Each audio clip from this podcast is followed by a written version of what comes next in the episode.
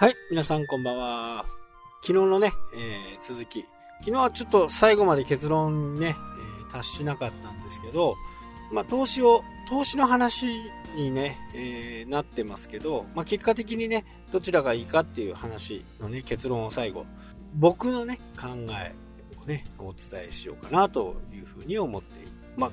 あ、あのー、不動産はね、世の中のライフスタイルに、まあ、欠かせないものですよね。まあ、賃貸にしても、所有にしてもね。えー、ここで、昨日もちょっとお話したね、木造と RC、鉄筋コンクリート像、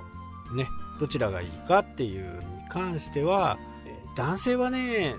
まあ、女性もそうかな。まあ、一戸建てにね、え、どうしても憧れるんですね。えただ、この資金っていうかね、え投資っていう部分、住環境っていうのを考えると、やっぱり耐用年数の長いもの、ね、木造と鉄筋では倍が、倍違うというふうにね、お伝えしたと思うんですけど、この倍っていうのがね、非常にこう大きいわけですよ。例えば木造でね、えー、住宅ローンを組む。まあ、長い方だとね、35年という風な形になるんですけど、一応耐久年数はね、22年、法定耐久年数っていうのは22年なんですね。まあもちろん木造じゃない、えー、軽量鉄骨で作ったようなものとかね、プレハブとかになると若干こう違うんですけど、基本的に木造っていうのは22年ですね。えー、対マンションっていうのは46年か何年だと思うんで、まあ、ほぼほぼ倍以上という形になりますよね。まあ、ここの部分を、まあ、考え方なんですけどね、えー、自分のためにね、お金を使いたいんだっていう人は、まあこれは全然止めることもないですしね。それが仕事のモチベーションとなってね、働けるっていう風になればね、それはそれで全然問題ないのかな。ただ、買ったところをね、何か転勤があったりね、することによって、まあ、裏、売る形になるという風な形で考えると、圧倒的にマンションの方がいいと。価格がつきやすいと。いう風な形になります。まあもちろん土地の面積っていうね、分譲マンションでも土地の持ち分っていうのがあるんですけど、土地の持ち分はやっぱり少ないんですよね。ただし、すごくいい立地のところにね、マンションって建てることができる。まあお金がね、いっぱいあればね、地下鉄のすぐ近くに土地を買って家を建てるっていうことはね、可能かもしれませんけど、これは非常にこう、お金がかかるものですね。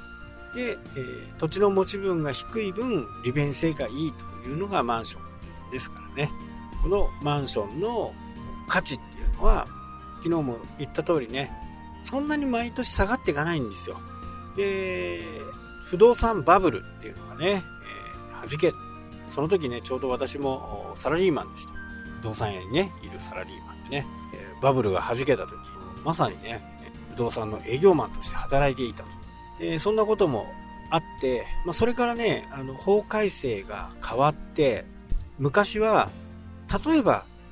自分の隣の家が5000万で売買したという形になると、これが基準価格になっていくんですね。評価格のね、基準価格になっていく。そうすると、例えば、1億で売れたっていう形になると、1億全然、1億の価値がないにもかかわらず、隣の家も1億の価値があるかのように思われてしまう。まあ、こういうのがあって、不動産のね、まあ、一概にこれだけではないんですけど、不動産バブルが行われたという、不動産バブルになってしまったというね、そういう現実があるんで、えこういう形ではなくてね、え取引からその土地の面積など、いろんなことをね、考慮した上で、今の考え方だと、それほどね、バブルになるような評価がつかないんですよ。これは大きく変わったところで、まあ、不動産バブルでね、えー、いろんな人が被害にあっ、まあ、被害というかね、自分儲けようとしたからしょうがないと言えばしょうがないんですけど、まあ、そういったものをね、なくそうというところから、そのね、評価の考え方が変わっていったわけです。で、この評価を元にね、えー、不動産ってこう価格が大体決まっていくんで、これが適正な価格で動いてる限りはですね、それほど思っていた以上にね、値上がりするとか、そういったことってあまりないんですよね。一番大切なのは自分の持っている不動産の価値が下がらないことが一番いいですよね。で、先ほど言った通りね、マンションの価値って下がりづらいんですよ。で、間取りがどうのこうのとかっていうのは、一戸建てのね、えー、注文住宅とかだと、いろいろこう、注文して作るもんですから、他の人にはね、なかなか、こう、バチッと当たるような物件ってないんですよね。いや、ここはなーとか、ここ直すとこうだなーとかっていう。そういったものがないのは、やっぱりマンションの場合ね、ほぼほぼこう、決まってる廊下があってね、左右に部屋がある。まあこういったね、決まった形になってるんで、そういったところでね、評価が変わることが少ないんですよね。もう 3LDK なら 3LDK、平ベースでいくらみたいなね、えー、感じになると。まあこれも、その平均化っていうのかな。金額の平均化をするためにはね、非常に大きなポイントになるんですよね。まあ、以上のことからですね、持ち家派、賃貸派。賃貸派はね、やっぱりね、その時の事情とか、社会の情勢とかね、そういったものにすごく左右されるんじゃないかなというふうにね、僕は思ってるんですよ。まあもちろんね、えー、いい場合もあります。バブルが弾けた後にね、不動産価格が戻るのに2年から3年かかりました。えー、弾けた時にね、どっか物件を入りたいという風な形になると、オーナーさんはね、賃貸、賃料を安くするんですね。えー、賃料安くなれば、やっぱりこう、入りやすくなりますよね。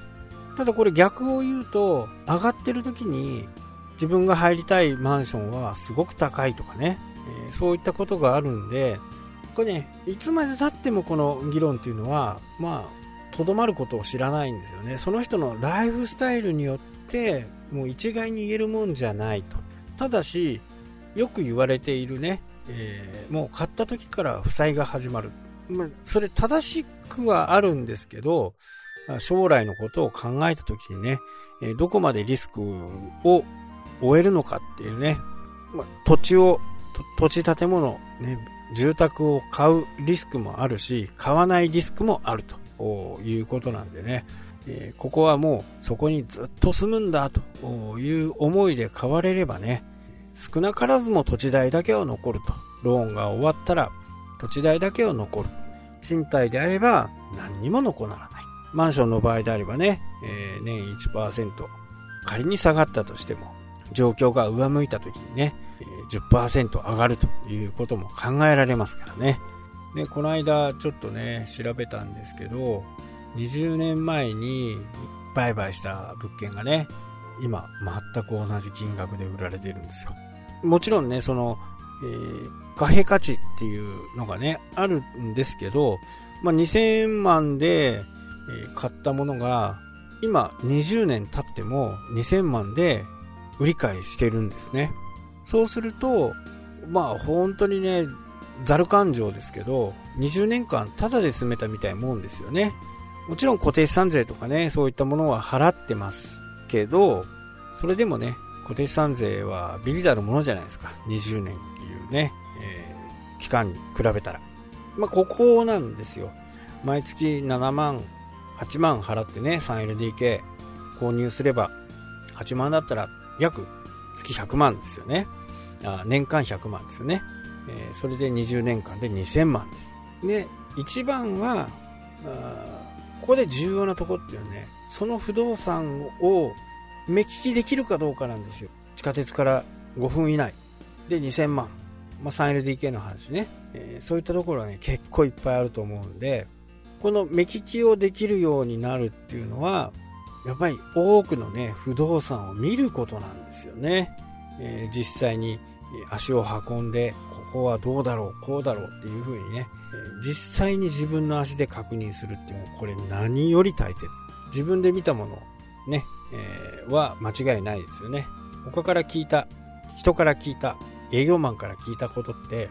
あれ？言ってたことと違うなっていうことよくある話ですよね。えー、こういった不動産屋さんにね、えー、まあ、騙してるわけじゃないと思うんですけど、